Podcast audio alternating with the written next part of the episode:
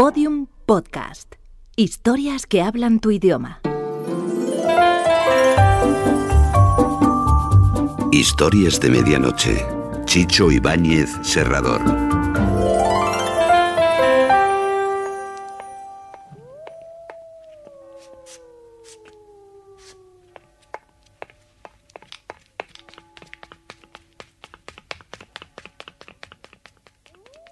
Historias de medianoche.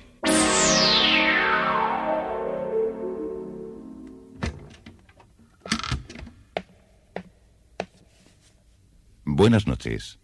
La cadena Ser les invita desde este momento a entrar en la biblioteca del suspense. Adelante, por favor. Nos está esperando Narciso Ibáñez Serrador.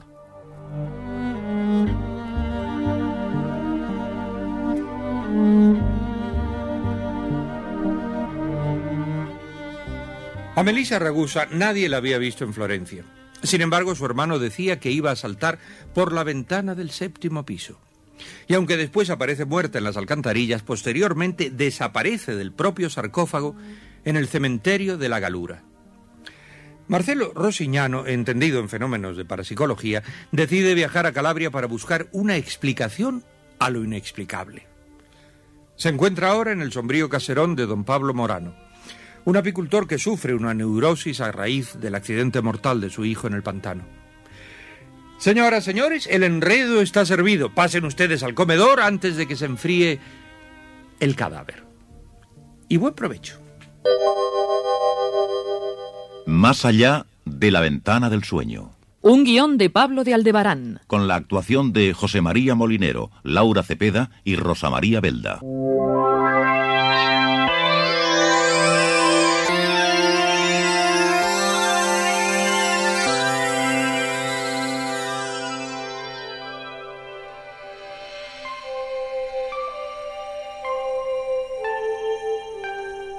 La ventana mostraba la eterna oscuridad del paisaje. La cama con la colcha blanca y la mesita de noche con un cenicero, una pipa y un libro. Matilde, sosteniendo el candelabro, miró con ansiedad a Marcelo. ¿Le gusta? El ambiente es muy acogedor.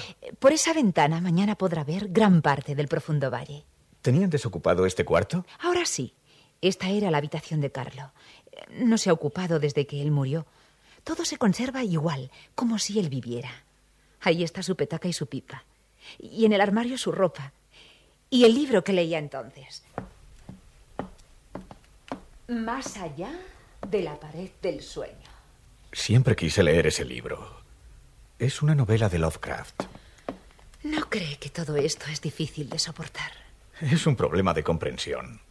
La demencia de su tío es inofensiva. Ha sido muy amable conmigo.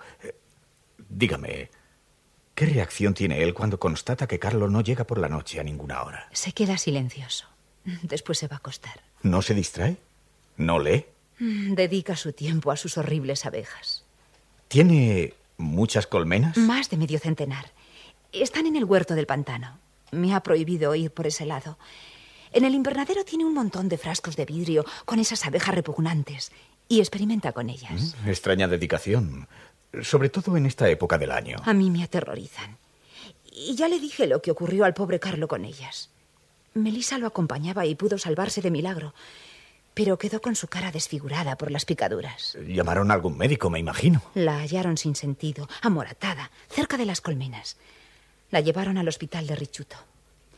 Tiempo después vino tía Nati y llorando nos contó que Melissa había muerto. Usted me dijo que que había desaparecido. Nosotros no la vimos más. Creo que se fue a Florencia y allí murió.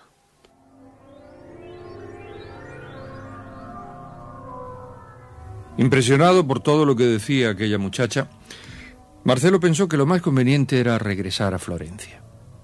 Regresar a Florencia y no hacer más averiguaciones. Embargado por una terrible compasión hacia Pablo Morano, se sentó a la mesa. Apenas hablaron durante la cena. Después, en la sala de las puertas abiertas, tomaron una taza de café. Supe por Matilde que se dedica a la apicultura. Ah, sí, sí. Eh, Pero soy un simple aficionado. Experimenté con ciertas especies y he obtenido algunos buenos resultados. Oh, no creo que obtenga miel en otoño. Ese frasco de la mesa contiene miel que extraje de los panales hace una semana. Sí, sí, no, no se asombre usted. Es uno de mis pequeños triunfos. No soy un entendido en la materia, pero considero que es extraordinario. Ya le mostraré mañana el secreto de mis experimentos. Pero veo que a Carlos le ha debido ocurrir algo. Son ya casi las once. Nunca había llegado tan tarde. Tranquilícese, don Pablo. Su hijo conoce bien el páramo. Eh, creo que sería prudente salir a buscarlo. Va a ser inútil. ¿Inútil? Eh, bueno, quiero decir que su hijo no tardará.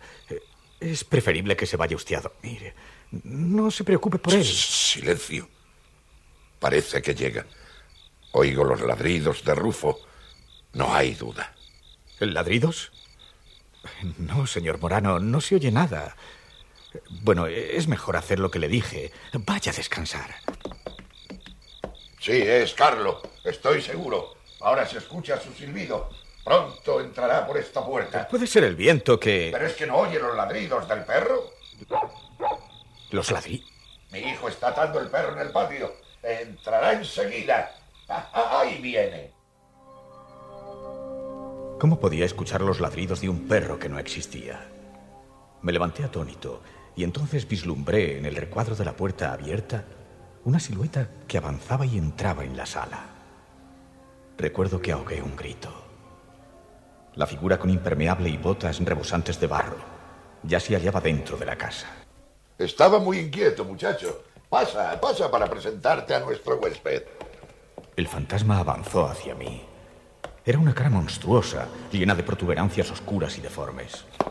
No haga caso de mi cara, es ese infernal barro. Bienvenido.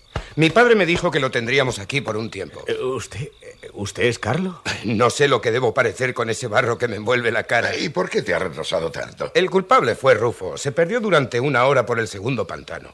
Ya estaba temiendo que se hubiese hundido en el fangal. Eh, Lávate enseguida y ve a la cocina a cenar. Pero, señor Rosiñano, ¿se siente usted mal? Se ha puesto pálido. Dale un poco de coñac. Eh, no, no, no es nada. Es- son, son mis nervios. El viaje lo habrá fatigado. Eh, No, ha sido. Ha, sido al ver a su hijo que. ¿Acaso no esperaba verle? eh, tenía entendido que Carlos había sufrido un accidente en el pantano hace un año y, y que su mujer también fue. ¿Accidente? Jamás me ha ocurrido nada en la ciénaga.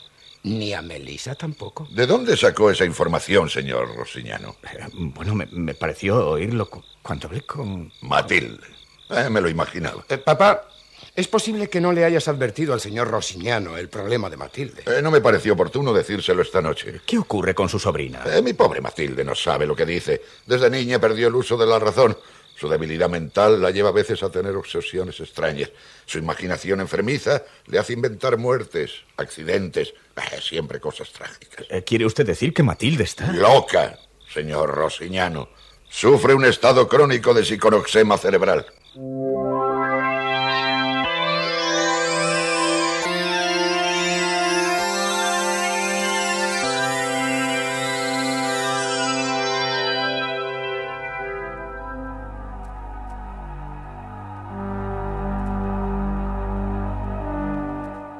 Aquella noche, en las tinieblas del dormitorio, comprendí el engaño que había sufrido con la pobre enferma Matilde. Nada coincidía. Si Melissa se hallaba viva en la granja de al lado, ¿a quién habían enterrado en Florencia? Marcelo no podía conciliar el sueño. De pronto, en la oscuridad del cuarto oyó abrirse la puerta y, y notó la presencia de una silueta que se acercaba al lecho. Después, un rostro de mujer con pañuelo negro le susurró muy cerca. Necesito hablar contigo mañana. Es urgente. ¿Me escuchas? Contéstame. Marcelo, con gesto rápido, cogió la caja de cerillas de la mesita de noche. Tú no eres Carlos. La mujer del pañuelo negro giró rápidamente y desapareció de la habitación.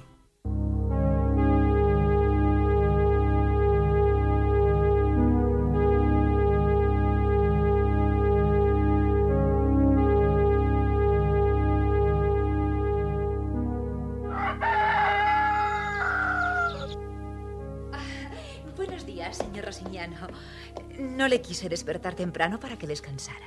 ¿Se siente mejor? Estoy bien, gracias, Matilde. Tío Pablo fue a cuidar sus bichos de los panales. Supongo que usted saldrá a conocer los alrededores. Bueno, es posible. Sírvase el café. En esa jarra está la leche. ¿No come pan? No tengo apetito. Eh, Matilde, ¿por qué me contaste anoche esas cosas tan tristes? Todo fueron mentiras. ¿Mentiras? La muerte de tu primo y de Melissa en el pantano era todo falso. La locura de tu tío no era cierta. ¿Qué es lo que le hace suponer que es mentira? Carlo llegó anoche con el perro por aquella puerta precisamente. me da usted miedo.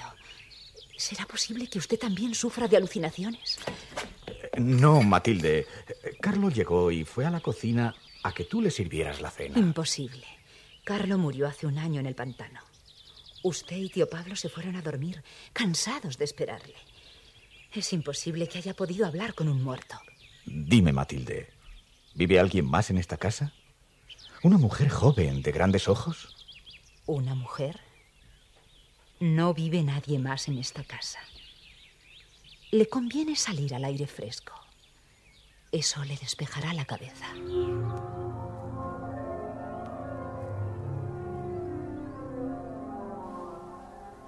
Salí preocupado por los alrededores de la casa. Estaba comenzando a dudar de mí mismo. ¿Era posible que yo sufriera alucinaciones? El doctor me lo había advertido. Tenía que tener cuidado con mis nervios. ¿Quiénes eran los dementes en aquella casa? ¿Pablo Morano? ¿O la pobre e ingenua Matilde? ¿Y aquella mujer que entró en mi cuarto? ¿Quién era? El paisaje de afuera me deprimió más todavía y regresé a la media hora. Eh, lo divisé desde afuera. Yo estaba en los panales. Hizo mal en tomar el sendero de la derecha. Cuando salga a pasear, hágalo por la entrada principal hacia el camino.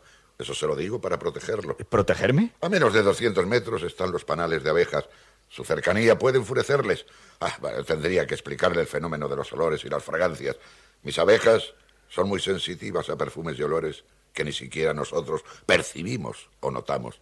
El aroma de un jazmín que florece a 100 metros de ella puede producirles una pereza fatal. En cambio, una colilla de cigarrillo lanzado descuidadamente por donde pasó usted las excita peligrosamente. No he visto a su hijo. Eh, pasó esta mañana temprano con Melissa. Se fue a Richuto. No regresarán hasta la noche. Aprovechará la tarde para instalar trampas en el barro. Eh, suele haber conejos. Él no puede apartarse del barro. Me prometió que pasaría por aquí antes de irse a casa. ¿Vive alguna otra persona aquí, fuera de Matilde y de usted? No, no, nadie. Mi hijo y su mujer están en la casa de la finca que sigue en la ladera, a menos de un kilómetro. Venga, venga conmigo. Quiero enseñarle algo que le interesará.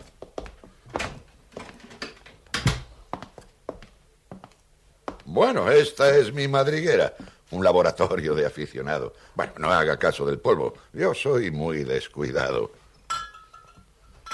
¿Ve usted este frasco? Parece tinta verde. pues no trate de utilizarla para escribir. Una sola gota le podría acarrear la muerte. ¿Es veneno? No, no, no, no es veneno. Es un concentrado vegetal, inocuo e inodoro. No tiene ningún olor para nosotros. En cambio, para ellas es un excitante.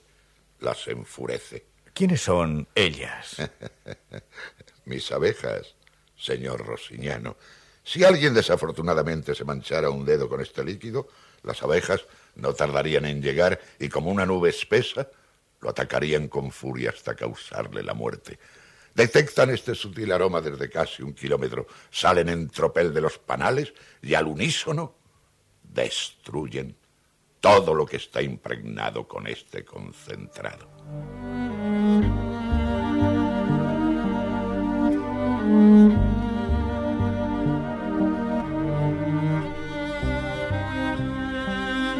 Marcelo prefirió pasar la tarde en su cuarto. Cuando oscureció, bajó a la sala, encendió un candelabro y penetró en el pequeño laboratorio. Se acercó al anaquel donde había visto el frasco de tinta verde. Allí estaba. De repente la puerta del fondo del laboratorio se abrió y apareció la silueta de una mujer. Marcelo recordó la figura susurrante de la noche anterior.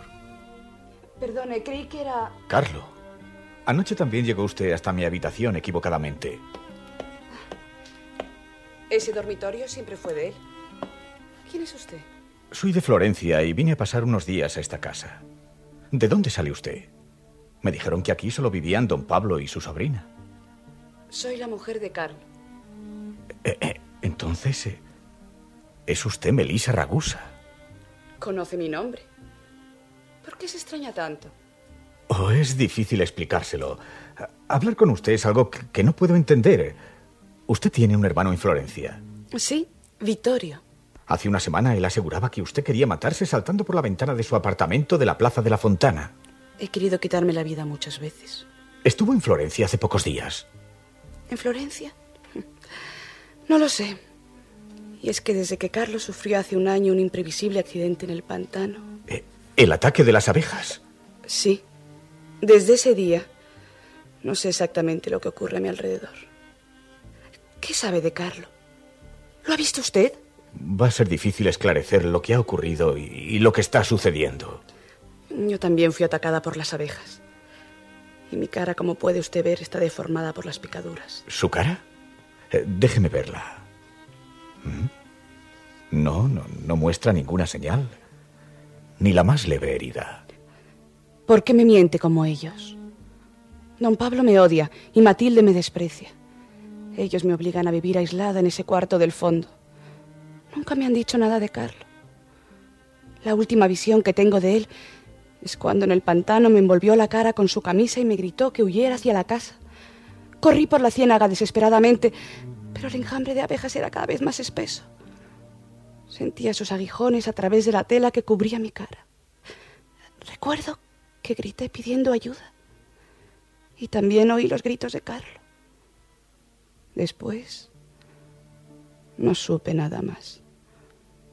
Tan solo esa habitación oscura en la que sueño que viajo a Florencia y a la casa de mis padres en Livorno. ¿Y no ha tratado de huir? Melissa Ragusa se acercó lentamente a la ventana del laboratorio y quedó de espaldas a Marcelo. Huir. El pantano rodea la casa en su mayor parte y por el valle están las mortales abejas. Nunca llegaría a Rizzuto. Son más de 20 kilómetros. ¿Y su esposo? ¿No ha tratado de ayudarla? Él poco puede hacer por mí. Presiento que Carlo ha muerto. Escucho su voz desde muy lejos, en las profundidades del barro. ¿Cuál es la verdadera razón de todo esto? Don Pablo quiere adueñarse de las tierras que me dejó mi padre. Después del accidente en el pantano, su neurosis lo ha convertido en un hombre violento y peligroso. Mi aislamiento obedece a sus amenazas de muerte si no firmo las escrituras cediéndole los terrenos. No puede aceptar esa situación, Melissa. Escúcheme, eh, soy profesor del Instituto Nacional de Florencia. Me llamo Marcelo Rossignano. Eh, Puede confiar en mí. Hay que denunciar cuanto antes la actitud criminal de ese hombre. Sería inútil. Nadie creería sus palabras. Su testimonio sería suficiente para que... ¿Cómo explicárselo? ¿Cómo explicárselo? Aquí en Rizzuto las gentes decían que mi padre pertenecía a ciertas sociedades secretas y que practicaba el ocultismo. Y a mí, por consultar libros de culturas primitivas y literaturas místicas, comenzaron a acusarme de practicar la brujería. No, no, mi buen señor Rosignano. Nadie va a hacerle caso a usted. Y en cuanto a mí, la gente huye cuando me ve. No quieren que aparezca por el pueblo. Una bruja está condenada a la soledad y al silencio.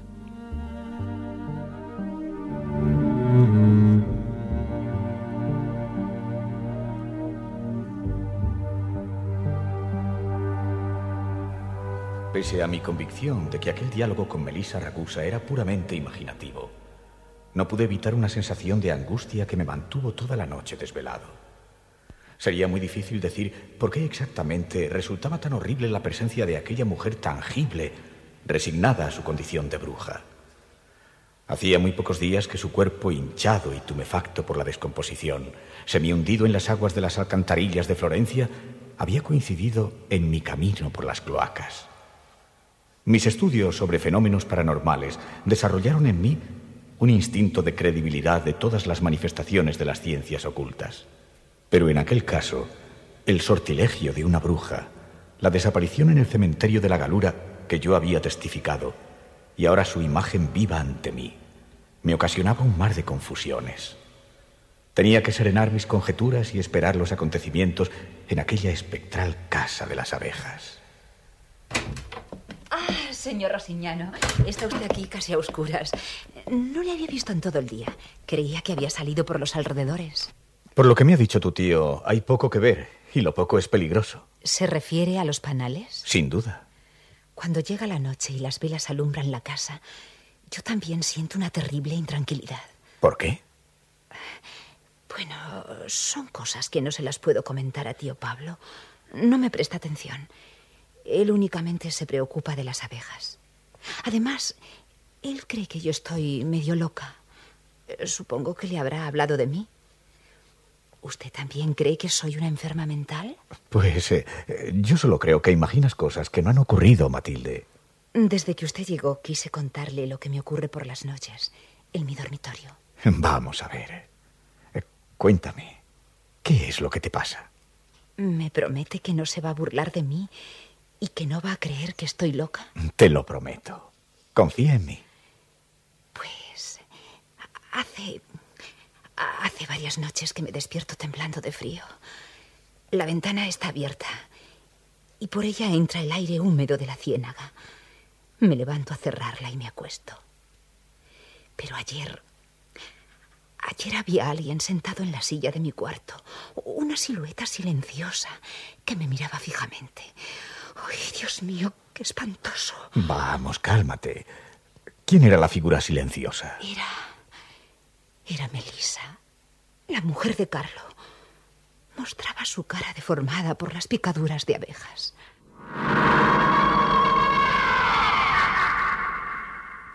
Bueno, pues mejor será que regresemos de ese más allá de la ventana del sueño y esperemos a que mañana el señor Marcelo Rosiñano se aclare sobre quiénes son los fantasmas y cuáles los seres reales del simpático caserón del pantano de Risuto.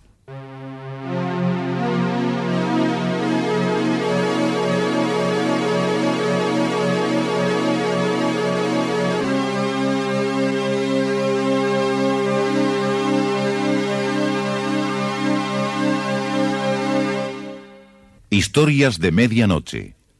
Diariamente de lunes a viernes por la cadena Ser, una selección de relatos con los componentes del suspense y del humor negro presentados por Narciso e Ibáñez Serrador. Y esta noche, pues para conciliar el sueño, en lugar de contar corderitos saltando una valla, eh, cuenten ustedes brujas saltando por ventanas. ¿Vale? Buenas noches. Historias de medianoche, con mucho suspense. Síguenos en Twitter, arroba podiumpodcast y en facebook.com barra podiumpodcast.